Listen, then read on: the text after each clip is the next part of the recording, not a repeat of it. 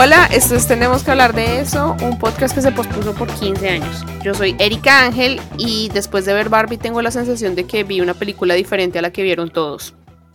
Y yo soy Jorge Sarmiento y hoy le voy a hacer mansplaining a Erika sobre la película de Barbie. Listo. Eh, hoy vamos a sobreanalizar, como buenos millennials que somos, la película de Barbie, que ha dado mucho de qué hablar en diferentes voces y que genera no opiniones divididas, pero opiniones diferentes de lo que cada uno interpretó de lo que trata la película. Y lo vamos a abordar de la siguiente manera, que elegimos unas preguntas comunes y vamos a responderlas nosotros de acuerdo a lo que entendimos de la película, ya que ya la vimos, nos propusimos verla. Entonces, em, empecemos con la primera pregunta. Bueno, la primera pregunta es si ¿Barbie es una película para mujeres o realmente es una película para todo el mundo? Vale. ¿Usted qué opina? Eh, yo pienso que es una película para todo el mundo porque toca temas que afectan tanto a hombres como a mujeres. Digamos que se ha vendido un poco la idea de que la película es muy eh, orientada a mujeres y que el público objetivo son las mujeres, pero a mí me parece que, que de hecho trata muy bien la relación que no es de pareja, pero sí es de pareja, y cómo eh, los dos como individuos funcionan dentro de esa relación, como Ken y Barbie. Y también porque, no sé, porque yo creo que el mensaje que da sobre la adultez y sobre madurar y sobre la crisis existencial y sobre entender el mundo real y todo esto aplica tanto a hombres como a mujeres. Entonces, en ese aspecto sí me parece que es como para ambos géneros. Bien. Yo coincido en que la, película es para todo público. Más allá de hombres mujeres, también considero que para todas las edades, o sea, público en general.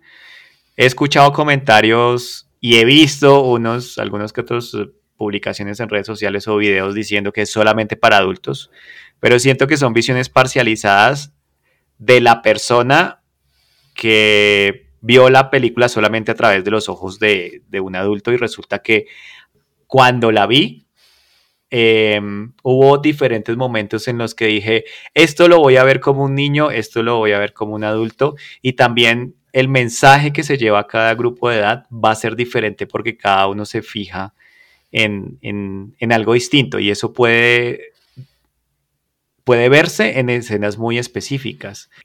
Hay, escenas como, como la batalla en la playa, eh, que si yo lo veo con los ojos del adulto, puedo ver muchas referencias a escenas em, de películas de guerra e incluso escenas de acción que han sido icónicas y que aquí trataron de parodiar y me parece que parodiaron muy bien. E incluso podría interpretar esa, esa, esa escena de, de la batalla en la playa como, ¿qué haría un niño si tomara los Kens y tratara de jugar con ellos. No le pondría, no lo pondría a jugar una temática de, ser pareja de una Barbie o de hacer cosas de, en función de, la imagen, sino muy seguramente lo ponga a, ponga a los Kens a, jugar a batallar, a batallar entre ellos o a combatir. Entonces, eh, yo digo que ahí es donde, ese es uno de los ejemplos más claros donde la misma escena va a ser interpretada distinto de acuerdo a la edad o, el género que, uno tenga. Y así ocurre con muchas otras escenas, pero me quería, quería hacer énfasis en esa para poder ilustrar que sí, es para todo el público. Creo que las personas que dicen que es solo para adultos porque tiene un mensaje muy fuerte, porque tienen miedo de que no se pueda interpretar bien por los niños, eh, les digo es cálmense porque el mensaje que le llega a los adultos es muy diferente al mensaje que le llega a los niños, porque cada uno ve lo que quiere ver o lo que considera que es gracioso o que es relevante dentro de esa trama. Y creo que en eso la película sin pretender eh, irnos de, sofisticados aquí a decir, oh, esto es el cine, ¿no? Qué exquisita pieza de, de, arte. Fumando nuestro cigarrillo. Sí, no, y tomándonos un, expreso así con, una boina y un, y un cuello tortuga. No, pero yo desde que la vi digo que es una película que es muy efectiva al momento de mantener entretenido al público, de conectar con el público e incluso de no competir con otra que es como en este caso Oppenheimer, que le vamos a dedicar otro capítulo aparte. Porque se la Ajá, sí, ya sé. no me eh, falta verla. Sí, y, es que incluso es el pequeño detalle. Ese pequeñito detalle que de pronto nos explota. Inserte chiste acá. Sí. Es una bomba ese. y lo entendí, lo entendí. sé lo suficiente para entender el referencia. sí. Al menos. Entonces, em, sí, el mensaje es diferente y es muy efectivo al momento de, dirigirse y de conectar con diferentes eh, audiencias. Y maneja también muy bien el marketing. tampoco uh, quiero echarle muchas flores acá, sino que me parece que lo pensaron muy bien. Es efectiva, es efectiva. Ah, esa es mi, opinión. Vamos con la segunda pregunta. Bueno, la segunda pregunta es si si ridiculiza a los hombres, o bueno, porque ese es el tema como, como más debatido en redes y todo, si ridiculiza o si los hace ver como unos inútiles. Ese es, entonces, si usted se siente ofendido es porque es un machirulo con masculinidad frágil. y, y mi punto, ahí es donde, ahí, ahí es un poco eh, donde entro a pensar que vi otra película, porque a mí sí me hizo, me hizo mucho ruido el tema de de que mostraran a los hombres como, como inútiles un poco. Digamos que no, pues obviamente soy una mujer. No, tiene nada de ridículo desear una Moyo Doyo Casa House. Todos no. manes en ese cinema salimos deseando una, una Moyo, Doyo, Casa, House. Pero es que ahí es donde yo iba a decir, pero a mí lo que más me gustó de la película fue los manes. Y no porque se vieran tontos, sino porque me pareció que hacían, o sea, primero, pues actuaban muy bien y se veían, y eran lo más gracioso. A mí lo que no me gustó fue, se veían muy graciosos. Pero entonces, más que, más que ridiculizarlos, a mí me parece que, que esta exageración de, de, es que son como, como que nosotras somos súper poderosas. ¿Sabe cuándo se vio eso mucho? Cuando lo del Congreso y todo, que ellos ni siquiera los dejaban participar. Obviamente yo entiendo que es como una, em, es una, es una queja a cómo es el mundo real en el que la mayoría de los políticos o la mayoría de los que hacen la ley son hombres. Entonces es como, uy, ¿qué pasaría si? Con, respecto a que si la película ridiculizaba a los manes y todo, digo, no, no lo ridiculiza más de lo que las típicas comedia gringas con sobre manes lo hace. Es decir, si les parece que los manes se veían muy ridículos, eh, vayan y vean cualquier comedia de Adam Sandler especialmente vayan y vean la de, la de, la de Son como niños, y ahí se ridiculizan bastante. Incluso cuando yo al principio de la película vi que en el casting estaba Will Ferrell, de una vez dije, ah, esto se va a poner bueno, porque el man no hizo un personaje diferente al que suele hacer y siempre él coge un típico, un gringo, digámoslo así, estereotípico, y lo lleva al ridículo eh, como solamente, bueno, solamente no, como él suele hacerlo. Entonces, a mí no se me hizo nada raro, ni nada exagerado, ni nada extraño el comportamiento o, cómo ridiculizaban, no más que más que ridiculizar, es como parodian en la película a, estos estereotipos masculinos em, que también se ven en cualquiera de las comedias de Will Ferrell, en las comedias de Adam Sandler, e incluso ya, ya, no tanto, pero Rob Snyder también. Entonces, no se lo tomen a pecho, o sea, es una típica comedia gringa. Tercera pregunta. ¿Barbie la empoderó? No me siento, a mi Barbie no me empoderó. siento que todos los mensajes que tenía como en mi cabeza cuando recién la vi se, se, se, se me... ¿Cómo se dice? ¿Se le disolvieron? ¿Se le...? Sí, no sé, se me disolvieron todos. Pero está, está, eh, bueno, pues es que está, siento que está bueno que diga que no la empoderó, porque eso también es otra interpretación de la película. O sea, es que al fin y al cabo podemos llegar a que Barbie, la película, es una comedia. Entonces, le estamos pidiendo mucho a una comedia. obviamente, no, no, no, pero pues eso yo lo sé. Pero... Pero si no la empoderó, ¿por qué se siente incómoda con eso? ¿Por qué se siente incómoda diciendo? Porque veo que a todo el, porque todas las mujeres que conozco y que han visto la película sienten que esa película les cambió la vida, pues. ¿Me entiendes? Como que esa, no, es que, uh, claro, sí, manda un mensaje, manda un mensaje súper contundente. No, para mí un mensaje contundente es lo del mundial. Sí. Eso es un mensaje contundente. Son unas muchachas que se están, tienen entrenamientos muy parecidos a los manes. Obviamente por metabolismo, fisiología, biología, como usted lo quiera llamar, que usted es más inteligente que yo para las vainas. Obviamente es diferente por simple genética o biología, como sea. Pero estas viejas, esto es, sentar un precedente, cómo está, cómo, cómo las mujeres están entrando a un campo que era meramente masculino.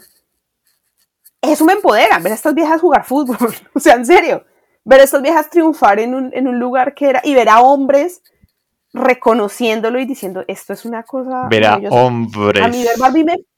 Hombres. con V y sin H. A mí, en cambio, me parece a mí Barbie me encantó, la película me encantó porque yo crecí viendo, yo crecí jugando con Barbies y me gustan las muñecas. Y me gustó la película porque es graciosa, porque sí manda un mensaje chévere, pero es un mensaje que aplica para todo el mundo. O sea, ya me fui por la Ah, ya veo, ya veo. O sea, es decir, le, entendí que es un mensaje genérico, es decir, no es un mensaje revelador. Barbie no vino a, a introducir nada nuevo o ideas nuevas en la sociedad que ya estuvieran ahí y que de hecho ya están, ya están asentadas y aceptadas. O sea, Barbie no está revolucionando nada. No, y es que le quieren a uno vender que, es, que está cambiando el mundo. Eh, sí, no, yo, yo, comparto, yo comparto esa, esa, esa idea porque, vuelvo y digo, primero es una comedia. Segundo, también es un comercial de casi dos horas porque muy, muy sutilmente nos están empacando eh, los diferentes vestidos coleccionables de la Barbie, todos los accesorios. Y por ahí em, algo que sí, pero mi mamá quiere el Volkswagen, está enamoradísima. Y, ay, los vestiditos. Sí, es, lo que me pasa a mí cada vez que sale una... La muñeca, la muñeca rara. La rarita, la, muñeca rarita. La Barbie rara, ay no, yo quiero esa Sí. Es que no, es diferente a lo que me pasa a mí cuando sale una película de Transformers. Esas son películas malas, las tramas son sencillas, eh, a veces innecesariamente enredadas. Las escenas de acción, pues es lo que llama la atención. Pero a mí me despierta la nostalgia de los juguetes con los que yo jugaba de niño. Y yo cada vez que salgo de ver Transformers, quiero comprarme la nueva línea que Hasbro anunció a través de la película. Hasbro le metió la necesidad a usted sí, ahí. Sino que ahí, ahí, pues, digamos, yo nunca salgo de, ver Transformers diciendo, wow, tú hizo revelaciones sobre la sociedad y la cultura occidental actual. No, yo salgo diciendo, wow, qué berraquera quiero. Eso sentí yo cuando salí, ay no, me encanta, me encanta, quiero ese vestido, quiero la Barbie rarita, no, es que quiero el Volkswagen, no vieron los zapatos, cosa divina ese vestido, ay no, qué lindo, el cepillote, el cepillote con el que sí. se peinó, que yo de chiquita tuve todas las Barbies con todos los cepillos del mundo. O sea, esas vainas me parecen bonitas. Y obviamente, el discurso que se echa a América Ferrara, sí, es cierto. O sea, es, un, es, un, es una cagada ser mujer en un mundo donde le exigen tanta huevonada a las viejas. De lado y lado. Que si eres mamá, que si no eres mamá. Sí, total. Que si eres mamá, que si no eres mamá. O sea, el, discurso que se echa a la vieja es una berraquera. Pero también toda la evolución de Ken es una maravilla para, sobre, especialmente cómo él se y, como le digo, cómo él se, se da cuenta de que necesita entenderse a sí mismo como individuo, que no es una extensión de Barbie. Sí, ajá. Y como ella le dice, usted no es una extensión mía, usted tiene que, usted como individuo tiene que ser algo. Ser suficiente. ¿Cómo es? Ser, uno mismo y que con eso baste. Kinoff. Eh, digamos que ese es el mensaje. tiene que ser sí. A, a, mí me parece que ese es el segundo mensaje de la película, porque, digamos, el primero, el más importante, es el de América Ferrara. Que, es un, que es un monólogo que me parece chévere que no lo haya dicho Margot Robbie, que es la protagonista, sino que lo dijera un personaje que en principio parece secundario, pero es un personaje muy importante y que a la larga es con el que uno más, o sea, que está más alineado con el mensaje. Uno no solo empatiza, sino uno, uno con Barbie empatiza, pero con América se e, identifica. Exacto, porque es como lo más cercano a uno en cuanto a, su vida y, digamos, la, el, físico y también el, lo que representa ese personaje. Ese es el mensaje directo más importante. El segundo mensaje que es sutil es como que no tienes que vivir en función de nadie, tienes que ser tú mismo y también eso es suficiente. Es decir, no debes sentir que nunca es suficiente porque uno está comparándose con alguien más o que el resto alrededor le está exigiendo a uno ser algo más para ser reconocido. Esa parte del, esa parte del ser suficiente me pareció genial. Y se complementa porque el, mensaje de, sí, el monólogo de, América es sobre ser suficiente. Es porque nunca las mujeres somos suficientes, o sea, nunca las personas somos suficientes, nunca damos suficiente en el trabajo, nunca damos suficiente, o sea, siempre, por más que hagamos cosas por nuestros hijos, nuestras mamás, nuestra familia, el trabajo, parece que nunca es suficiente. Y para el mensaje de quien aplica también de él, él, es suficiente como individuo solito, sin, sin, la extensión, sin ser la extensión de la vieja. Entonces, a mí eso, por eso le digo, a mí, a mí, a mí la, película como mensaje y como, eh, como lección de vida para tanto hombres como mujeres me parece una maravilla.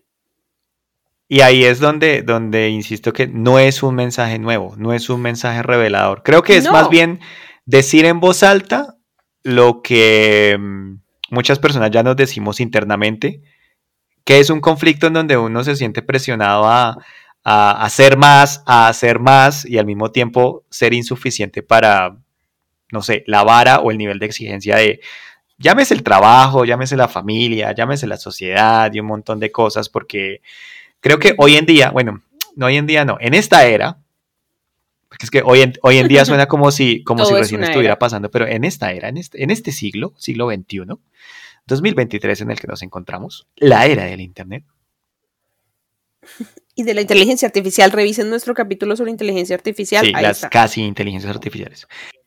Como que hay una competencia por, por, por tener una visibilidad impresionante y ser influenciador, pero no, a ver, influenciador en un sentido más abstracto. Es decir, usted tiene que ser el mejor en lo que hace. No hay nada malo en eso, siempre y cuando sea su propósito. Más no porque, se, lo, estén imponiendo. Porque de ahí deriva entonces el tema de la hiperresponsabilidad, la hiperproductividad y la hiperexposición, donde uno eventualmente está tan metido que termina uno sintiéndose insatisfecho con su vida porque no es la misma que está viendo de otras personas en las redes. Y eso es un tema, o sea, tremendo. O sea, no es solamente mujeres, nos pasa a todos. No, a todos, exacto, eso aplica para hombres y mujeres la, cultura la cultura de fitness, entonces nunca voy a alcanzar esos hábitos, porque ya ni siquiera es el cuerpo, porque como ahorita estamos en un tema de body positive, donde se abraza más como cualquier cuerpo, pero ahora es una cultura de tienes que ser saludable. saludable, eh, súper exitoso en tu trabajo, porque uno entra a LinkedIn y LinkedIn es el bendito story que vibrar, alto. Todo lo que pase, todo lo que pase en esta vida tiene que ser súper reflexionado, sobreanalizado y sobrepensado, pero contado una historia tan bonita que inspire a los demás. Y si tú no inspiras a los demás o tienes que ser líder en todo lo que haces, uno, ay, no me friegue.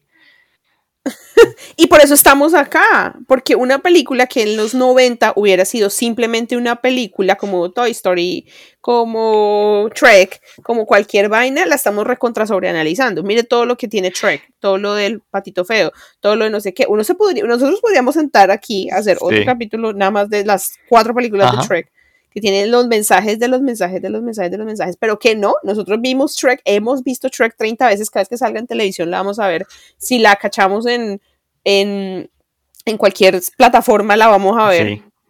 Pero nunca nadie se sentó a pensar que, las personas son como cebollas. Las, sí, pero, pero nunca todo esto que está generando que hasta análisis y toda la cosa. Nada más la parte de la cebolla y las capas, ¿se acuerdan? Sí, sí. Las personas son como cebollas, están llenas de capas. Yo siempre me acuerdo de eso. Pero ¿qué hacíamos? Nada más A propósito que usted acaba de mencionar Shrek.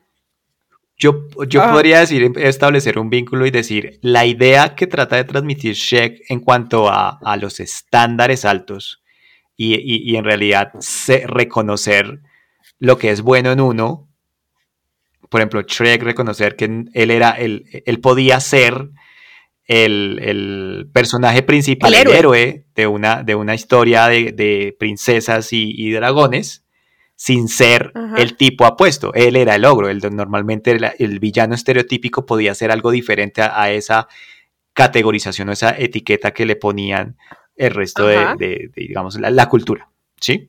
Y lo mismo Fiona, Ajá, ajá. que no era la, la princesa estereotípica, sino que su, su, su verdadera forma era la de ogro.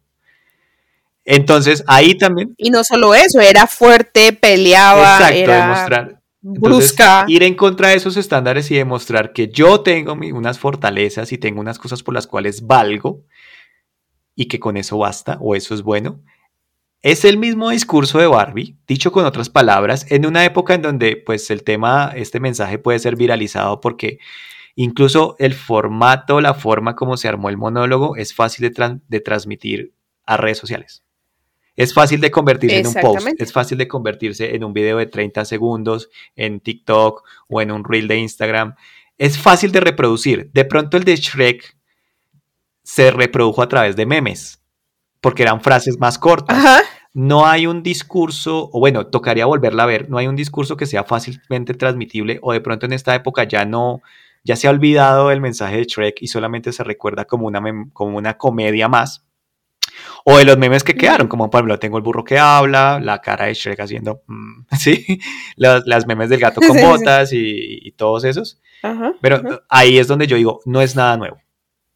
No es nada nuevo. O sea, Sí, digamos que es, es más, está adaptado para los tiempos de ahora, pero no es nada nuevo. E incluso el discurso se desprende, si hay, sí hay cierto, cierto grado de feminismo ahí, pero ese discurso no es exclusivo del feminismo. El de América. Ajá. Y el de Ken tampoco. Yo lo sentí más como de la adultez. de la adultez. A mí, sí. no. Sí, o sea, esa, sobreexigencia de la sociedad sobre los individuos que constantemente va cambiando como el, el estándar, pero sigue siendo una sobreexigencia. Y esa necesidad de los adultos, bueno, de las personas que no entran dentro de esos estándares o que se sienten demasiado presionados para llevar una vida que cumpla con esos estándares, em, de decir, ya basta, con esto me basta. O sea, ¿por qué tengo que ser más de esta manera si al tratar de ser así soy infeliz o, igual no voy a encontrar ningún tipo de satisfacción? Bueno, nos fuimos por las ramas como siempre, pero pues esa es la gracia. Pero hay la siguiente pregunta, eh, como para cerrar un poco, era como si fue bueno que todo pues, volviera a ser como antes y se restaurara especialmente. A mí me parece, o sea, en la política, ¿no? Porque fue la, el Congreso, ¿era? Sí, re- restaurar la Ay. constitución y La digamos, constitución, todo el orden político que había en Barbieland antes de que Yo ahí vuelvo a mi cuento, vuelvo a mi cuento de, ajá, está bien pues que el Ken estaba un poquito loco y ya estaban como poniéndose medio dictadores, pero, pero a mí me parece que la, la, la cosa hubiera sido como, como integrarlos, o sea, no sé, no, no vuelvo al cuento, o sea, como que con esa vaina de, de, de- mostrar un mensaje como antipatriarcal súper Sí. fuerte, me parece que después de haber aprendido que no era ni bueno ser totalmente feminista, o sea, que la, digo yo, que la política fuera completamente feminista, porque los, los Ken estaban ahí como todos Sí. relegados, y tampoco fue bueno el Kendom, porque ya era patriarcado, el Kingdom. eh, súper psicópata, súper psicópata y los manes ahí todos aprovechados. Entonces, la- a mí me hubiera parecido que una mejor resolución hubiera sido llegar a un equilibrio. Bueno, miti miti. O sea, Sí, la vieja podía ser, seguir siendo la presidenta, pero bueno, vamos a integrar aquí a los Kens para que ellos sepan que, o sea, no se sientan como excluidos. va- vamos a el- darles a Kens, a los Kens, una zona dentro de Barbieland que va a ser como una reserva natural para que ellos la administren. Una cosa así. O sea, a mí me pareció que cuando, cuando hicieron eso del, del Congreso y volvieron a ser todas viejas, dije, no, esa no es la respuesta. Estamos tratando de quejarnos de que el patriarcado, en el patriarcado debe, ser, debe haber igualdad. O sea, que no haber, es que, que estoy diciendo, que no debe existir patriarcado extremo, sino que debe haber como igualdad entre hombres Sí. y mujeres, ¿no? Como debe ser equitativo, Sí. más bien, no igualdad, sino debe ser equitativo. Pero aquí la respuesta fue no, cuando se solucionó todo y resolvimos todo, volvió Volvamos a lo todo de antes, señoras. sí. pu- Ajá. volvamos a lo de antes, pues no resolvieron nada. Yo, yo, concuerdo con usted en cuanto a que pues volver a lo de antes no era necesariamente lo, lo ideal, eh, porque pues entonces todas las reflexiones de pronto quedan a medio camino. Pero ahí es donde... En el orden político. Ahí es donde yo digo, le estamos pidiendo mucho a una comedia. A una película de una muñeca. pero, pero no, sí le estamos pidiendo, o sea, sí estoy de acuerdo en que le estamos pidiendo demasiado, pero también es una película que nos está forzando a, o sea, nos está vendiendo otra cosa también, nos está tratando de meter un mensaje. Y soy. aunque, bueno, mansplaining acá, dos puntos. Ven, te explico. hágale, hágale, me, está, me va a gaslightear. No, sí, eh, no gaslightear, sería, gaslightear sería como convencerla de que, no, no, no, mira. De que estoy equivocada. Tú en realidad no viste Barbie. en realidad viste Misión Imposible. Ryan Gosling era Tom Ese era Tom Cruise. Ese era Tom Cruise, Erika, nunca fue Ryan Gosling. ¿Yo qué? No, no, nunca fue Ryan, siempre fue Tom Cruise, fíjate bien. No, mansplaining, no gaslighting. Porque la haría sentir culpable, entonces. Eh, no, el mansplaining de ahí es, es em, lo primero, nuevamente, cualquier interpretación que uno haga de Barbie no es la única visión de la película, porque la película tiene unas metáforas, le llega a todo el público y cada uno puede sacar conclusiones diferentes. Entonces, partiendo de esa base, mi interpretación como hombre, sin H y con V, machirulo, de masculinidad frágil, macho alfa Usted que no tiene la masculinidad es que estoy penetrando en la ficción. Acuérdese que cuando estas cosas hay que Oh, penetre, penetre en la ficción. Ok. Ahora la portica como el Mario te lo resumo. Como, en te lo resumo. Entonces hay que penetrar en la ficción. Y si penetramos en la ficción, Barbiland es una utopía feminista. Entonces, todo, todo, el ya, el orden son mujeres, que todas las mujeres son exitosas, todas las mujeres están... el y los hombres no tienen ningún tipo de, uno, representación política y tampoco no tienen ningún tipo de derecho y solo existen en función de las Barbies, es decir, tienen un rol establecido por esa sociedad del cual ellos no se pueden salir y ellos mismos están convencidos de que tienen que cumplir ese rol y solamente existen para cumplir ese rol. Entonces, en ese sentido, esta, esta utopía feminista también está tratando de mostrarnos del otro lado esa desigualdad que existe o que se dice que se existe con el patriarcado.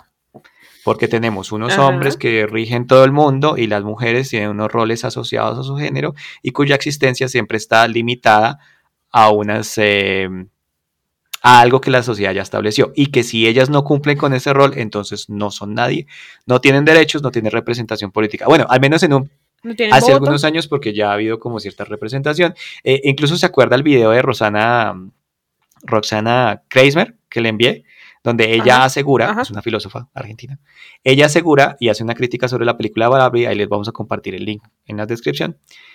Ella asegura que en Occidente ya no existe el patriarcado. No nos vamos a meter ahí porque ni usted ni yo sabemos si podemos comprobar eso, pero ella lo argumenta de una manera que échenle la revisada y vean. Que sigue existiendo tema de feminismo y, machismo, pero, pero ella parte o trata de argumentar es que no existe el patriarcado en Occidente. En fin, entonces, si esa es la utopía feminista eh, y se vio amenazado por lo que vendría siendo la utopía del patriarcado, porque Ken no vino a tratar de buscar una... Ken tampoco buscaba la, una sociedad más equilibrada. Ken quería Ah, no, él quería dominar. El patriarcado dijo, él creyó que... Voy a imponer esta vaina. A punta de caballos. A punta de caballos. Entonces tenemos dos facciones que están caballos, porque todo era, con, caballos. Todo eran con camionetas grandes. O sea, es una visión de, de, la masculinidad muy gringa. Y también hay que, hay, que, hay que entender también eso. O sea, también es parte de penetrar en la ficción, que es una visión gringa. La idiosincrasia. Es una visión muy gringa de todo este fenómeno. Sí, sí, lo, lo puedo comprobar. Estoy levantando literalmente mi mano y decir, yo puedo comprobar que sí los los gringos tienden a ser muy así. Sí, los, símbolos de masculinidad gringa son diferentes a... Era Malboro, el comercial de Malboro, hasta que pues no lo, jodieron porque el cigarrillo es malo, pero así, así son los... Exacto, muy western la cosa, pero western, mm, no sé, todo, el tema de los caballos me pareció muy gracioso. Yo me reí mucho cuando hacen esas referencias a esos a esos estereotipos de masculinidad y cómo se lo tomaban en serio, porque yo conozco gente así y yo estaba expuesto a situaciones así. Tú era con pieles y... Sí, y entonces a mí me da mucha risa porque siento que lo parodiaron muy bien, pero bueno, no me, me estoy, me estoy alejando del, del, punto. Entonces, es una utopía y ellas lo único que, que querían era restaurar ese orden. Sí, hubiera sido ideal que fuera más equitativo, pero a la larga, a la larga es como... No, lo que, no, lo que ¿No era lo que ellas, buscaban ellas? Dentro de su utopía. Y, y, nuevamente, interpretación mía. Creo que la película intentaba hacer esta, esta, um, esta táctica de mírate en el espejo y que, y que al darles... Mira dar, qué se sí, siente. como dime qué se siente entonces que no te den derechos, no te den representación, como una forma un poquito infantil de decirle a los hombres sin H y con V, ah, mira qué se sentiría, mira qué se sienten las mujeres cuando ustedes, a través del patriarcado, les dicen que les van a dar puestos de menor categoría o no les van a dar representación o que les embolatan los derechos por ahí. Creo que esa era la intención de la película y por eso no pasó o no sucedió esto de que Barbilandia fuera, no sé, es que tendría que haberse convertido en, en, el mundo de los sueños de Barbie. Como, como hacían la pausa, Barbie y Ken, no era ajá. Barbieland ni Kendom, sino el mundo de los sueños de, de Ken, Barbie. O el mundo de los sueños de Mattel, para hacerlo más explícito, que era, esto era un bendito comercial de casi dos horas. No, porque si lo hubieran hecho con Mattel, nos hubieran podido meter a Max Steel y ahí se hubiera puesto eso Uf. caliente. Ahí sí hubiera sido clasificación R. Vamos a concluir, Vamos a concluir con qué. si le parece. ¿Usted por qué cree que Barbie quiso ser humana al final? Y mandarse a poner, ya sabe que. Yo, yo le he estado echando cabeza desde que la vi hasta ahora y solo puedo entender que es la típica historia de mm, un personaje que encuentra un nuevo propósito en su vida y que se arriesga a dejarlo todo por vivir ese nuevo propósito. Y digo que es el típico porque en sí es un cliché. Es, es un cliché porque, por ejemplo, Sí. eh, si usted mira, mm, a ver, Capitana Marvel. Es un personaje Ajá. que creía que tenía una misión y descubrió que su origen era diferente, entonces tenía que haber, tuvo que encontrar un nuevo propósito en su vida. Y ahí todo cambió. Eh, Guardianes de la Galaxia, el personaje principal, Star-Lord. Star-Lord. Es un personaje perdido que creía que tenía una vida y encontró un nuevo propósito con una nueva familia y cambió todo el rumbo. Todo, es el, como el camino del el héroe. camino del héroe. Todo- todo- de, hecho, todo- de hecho, vi un video donde hablaban de, de el camino de la heroína, que es bueno, la versión femenina del camino del héroe, pero pues es, es que es eso, es una persona que encuentra su propósito en el mundo. que empieza en un punto, empieza en un punto y le empiezan a pasar diferentes cosas y tiene que recorrer literalmente un Sí. camino para encontrar ese nuevo Ajá. Y todo lo que le sucede lo lleva hacia un lugar donde nunca antes había pensado llegar. Entonces, Sí, en, en eso no es nada. Entonces, ¿por qué Barbie eligió ser eh, humana? Pues yo creo que con todo lo que le pasó a ella siendo la Barbie estereotípica, porque todas las demás eran Barbies muy específicas y ella se, se decía que era la Barbie estereotípica. Ella quería tener al- algo más que hacer y sentía que en Barbieland ella Ya ya, no- no, no tenía nada más que Barbie. hacer. Entonces, eh, No. la historia del patito feo, eh, la historia de, ¿cómo se llamaba eso? El pavo real. Un pez fuera, ¿qué es un pez grande? Pues, pez grande en un estanque así. pequeño, ¿es que se dice? Sí, yo me estaba acordando, era la historia esta de- del libro de El pavo real en el mundo de los pingüinos. Que es la versión corporativa del patito feo, pero sí. sí. Va, bueno, lo sí. que- Versión con salario y, y, y sí, cotización a pensión. exacto. Con prestaciones sociales. Con prestaciones sociales. Eh, eso es lo que creo, por eso creo que se fue a- al mundo real. Ahora, el Sí. tema es que ella va de primeras al ginecólogo y yo pregunté, bueno, ¿qué tan relevante es ¿Qué tienen las que tienen allá no abajo? qué tienen allá abajo? Porque O sea, preguntó. ¿por yo de niño intenté ver qué había abajo y sí, puedo comprobar lo que dijo Barbie en la película, no tienen nada ahí. Entonces yo dije, claro. ah, pues madre, no, por aquí no. Tienen como una alguita, pero no es nalguita, es Es como una una, rayita, rayita. Y son planas, planas. No tienen ni siquiera así como caderita. Sí, es raro, la muñeca. Sí, no, o sea, no bastante nada ahí abajo, entonces, bueno, eh, Una- unos calzoncitos como de, de, de piel. No sé si usted alguna vez vio la Barbie que tenía como. Allá abajito tenía como el, rele- el relieve- el camel toe. relievecito.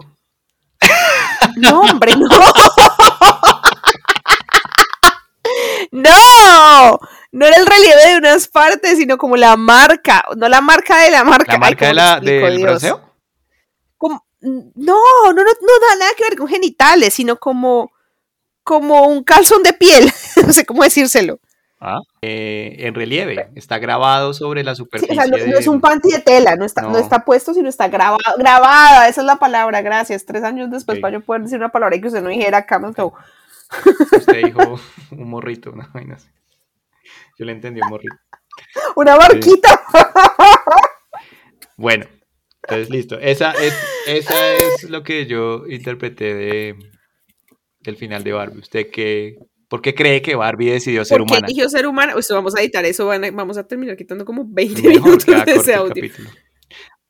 Eh, porque, porque creo que Barbie eh, decidió ser humana. Yo también estoy de acuerdo en que ella tenía como esta expectativa, obviamente sí es el cliché y toda la cosa, pero ella tenía esta expectativa de que se dio cuenta que lo que había en el lo que había en Barbilandia ya se le quedó chiquito. Haga de cuenta. O sea, no sé. A mí, a mí, porque, a mí porque me hizo sentir. Me, me identifiqué mucho. Le toca cortar toda esta mierda. Sí, fresca. Yo me siento identificada con la sensación de no ser ni de aquí ni de allá. Y creo que lo hemos hablado en algún momento. Como que yo aquí estoy no sé si de paso, no sé si para siempre, aquí me refiero a Estados Unidos, cuando estaba en Colombia a veces también me sentía como ajena, y no porque no me guste Colombia, ay no, si es que me sentía súper extranjera, no, pero creo que se entiende el punto. Sí, ya. Como que en es, buscaba un lugar. Esa sensación de, sí, como que esa sensación de no ser ni de aquí ni de allá, y para mí el, el elegir Barbie ser humana me hizo sentir como el elegir yo haberme quedado acá. Sin que sea perfecto, aún con toda la con todo lo que ya sabía que los humanos sí sufrían, que, que la adultez, que, que las presiones, que todo, ella igual dijo, me la voy a jugar, porque siento que en ese lugar en el que estaba, a pesar de que era bueno, perfecto y zona de confort, se le había quedado, gran, se le había quedado chiquito. No de una manera eh, odiosa, sí, porque entonces ahí va a sonar como, ay, Colombia se le quedó chiquita. No, no, no, es cada individuo tiene su experiencia personal. O sea, a mí me parece que ella dijo, Barbiland es una cosa maravillosa, es un lugar donde todo el mundo es feliz, donde se trabaja pues eh, para que todo funcione perfectamente, todo está a la mano, todo es la economía, todo está bien, ¿no? Y aún así ella dijo, pero acá yo no me siento, o sea, ya, ya, ya, ya, ya, ya, ya, había, ya había hecho todo lo que tenía que hacer en Barbiland, ya, ya lo hice. Ahora le quedaba, se le aparece esta nueva oportunidad, va al mundo real, lo vuelvo a comparar conmigo. Es que esa sensación sí fue muy, muy, muy personal y yo chillé y toda la cosa, pues porque así doy. Y dije, sí, o sea, yo cuando las primeras veces que vine a Estados Unidos y todo, yo decía, a mí me gusta como la vida acá, me parece chévere. Ya estando acá me doy cuenta que, y también por experiencia de amigos que ya vivían acá y todo, me decían, no es así nomás, no es así de fácil, se come mierda también pero ya lo que había hecho en Colombia, ya mi ciclo se cumplió. Así me sentí. Entonces, esa, esa elección de, de, Barbie de, de, tomar el riesgo, porque no es como, uy, es que ella se dio cuenta que ser humana es mejor. Sí. Ella se dio cuenta simplemente que su propósito donde estaba antes ya se había acabado. Es lo mismo que cuando uno cambia un empleo, es lo mismo cuando uno sale de una relación, es lo mismo que, o sea, todo, cualquier, a mí me parece que aplica a cualquier cambio que uno haga en su vida donde uno sienta que ya no pertenece. Sí. Entonces, esa, revelación me pareció positiva porque uno puede decir, no, pero ¿cómo elegir ser humana? Si es que en Barbilán tenía todo, si es que eh, allá era pues, allá era pues la, reina, ¿no? y tenía eh, la vida perfecta, arreglada, carrito, no tenía ninguna preocupación ni nada. ¿Cómo elegir ser adulto si toda la película está tratando precisamente de explicar que ser adulto y ser humano es un dolor de huevos constante. Sí, de hecho, eh, podríamos decir que uno ahí sentado en el, en el cine está diciendo, no, Barbie es una trampa, no elijas eso. Sí, no, no, no vayas, no vayas. No vayas a la luz. Eh, ni siquiera nos gusta, ni siquiera nos gusta nuestra... Ay, no, alguien que le diga que vivir no está tan Te chido. cambio el puesto, Barbie. Alguien que le diga que vivir no está tan chido, por favor. Sí, uno se siente así, como que, pero está que le da, pero cuando usted lo, lo, lo, compara y lo, lo pone a veces, dice, sí, o sea, la vieja no le dijeron que fuera perfecto, pero ella dijo, ya donde estaba, ya cumplí mi ciclo, estaba sentada en una zona de confort, en la que todos los días la rutina la estaba matando. En el que sea, bueno, eso fue un poco a través de las emociones de la otra vieja y todo, pero sí se da cuenta que esa rutina rutina, ya no era para ella. un lugar que ya no es para uno, un lugar donde uno ya no pertenece. No significa que el siguiente vaya a ser mejor o peor, pero va a ser distinto. Sí, igual todo cambio implica riesgos. Y uno solo busca eso. Exacto. Y uno solo busca que ese cambio le, renueve la energía, más que nada. Como que le, le, un, tener un nuevo propósito hace que uno renueve la energía, que uno haga cosas diferentes, que uno vea la vida de manera diferente. Entonces, yo pienso que esa fue como, como la elección de la vieja. Como ya esto se me quedó chiquito, voy a dar el paso adelante. Que si le va a funcionar, no sabemos. No, no sabemos ni siquiera si esa operación que se iba a hacer es posible. o sea, yo he, yo he leído sobre vaginoplastia, pero esto es ridículo. ah, usted dice que ella fue al ginecólogo para hacerse una vaginoplastia. Para hacer, ponerse una vagina, ¿qué más va a ir si es que ya no tenía genitales? no había pensado en eso. Pero yo me imaginé que cuando ella elegía ser humana, pues se convertía físicamente también en humana. Es decir, Oiga, pero sí. No, porque ella llegó al mundo, ¿cómo así? ¿Usted no se dio cuenta cuando ella llegó al, al, ginecólogo? Sí, claro, ella llegó al ginecólogo, pero dijo simplemente tengo una cita con el ginecólogo. Claro, porque el chiste desde que estaban con Ken era que ellos no tenían genitales. Sí. Era lo que le faltaba para su, su total humanidad. Usted me acaba de hacer un woman's planning. La acabo de man, man woman's Digo, woman's. Man Woman's Planear. No, solo Woman. woman's Planeó. Man Woman's Planear me recuerdo cuando digo chicken cheesesteak. que chicken y steak no pueden ir juntos, pero yo digo chicken cheesesteak. eh, acabo, lo acabo de Woman's Planear porque yo tengo. Eh, Usted tiene vagina. ¿Cómo explicar eso? porque yo tengo algo que Barbie quiere.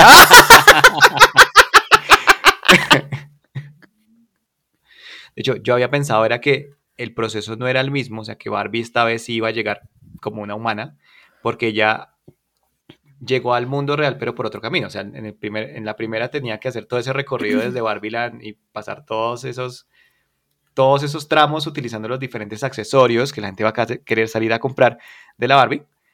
Eh, pero esta vez fue como, no, que se, que se encontraba con la creadora, eh, y que le pedía a la creadora. Oh, pero eso fue una cosa como un viaje espiritual ahí medio chamánico, como que se tomó como un vasito de yaje, pero a mí se me hace que ella igual llegó al mundo real, por donde entró. Y con lo que entró. Por donde, por donde salieron y entraron los, los, los, los manes de Mattel. Ok, sí. Yo pienso que todos entraron y mm. salían por el mismo lado, como por la playita de California. De, hecho, de hecho, de hecho, mire, incluso esa escena de cuando se encuentra con Ruth, la creadora de la Barbie, es también una metáfora y una referencia a este mm, a este, mm, ¿cómo decirlo? No conflicto, pero este tema nosotros, de nuestro existencial, de encontrar un propósito y de acudir a lo que nosotros entendemos como el creador, porque de hecho utilizan esa palabra. Tú eres la creadora, pensé que te tenía que pedir permiso. Y la creadora dice, ah, no, eh, bueno, Ruth dice, no, no tienes que pedirme permiso. Eso es una decisión tuya. Eso en sí es una. Es un dios mujer que es un dios mujer que le dio libre albedrío como el dios cristiano masculino. En el que pues nosotros fuimos eh, instruidos, criados. Entonces uno dice, wow, qué metáfora tan HP, o sea, no, no, o sea, yo dije que hijo de porque, o sea, no, es que sea una metáfora reveladora, sino que dijera, mire, es que hasta tocan eso, pero no porque la película sea... Hasta tocan espíritu actualmente. No, es pues que, no es que sea una película, sea una, digamos, eh, El eterno resplandor de una mente sin recuerdos. Sí, exacto, no es una película reveladora, es como que una película que sabe recoger muy bien todos estos temas, fenómenos y conflictos que tenemos y que hemos tenido siempre, y lo logró colocar todo, Los humanos. Orquestarlo y colocarlo en una misma historia, sí que se viera forzado. Y nuevamente ahí es cuando digo, la estoy sobreanalizando, esto es solamente una comedia.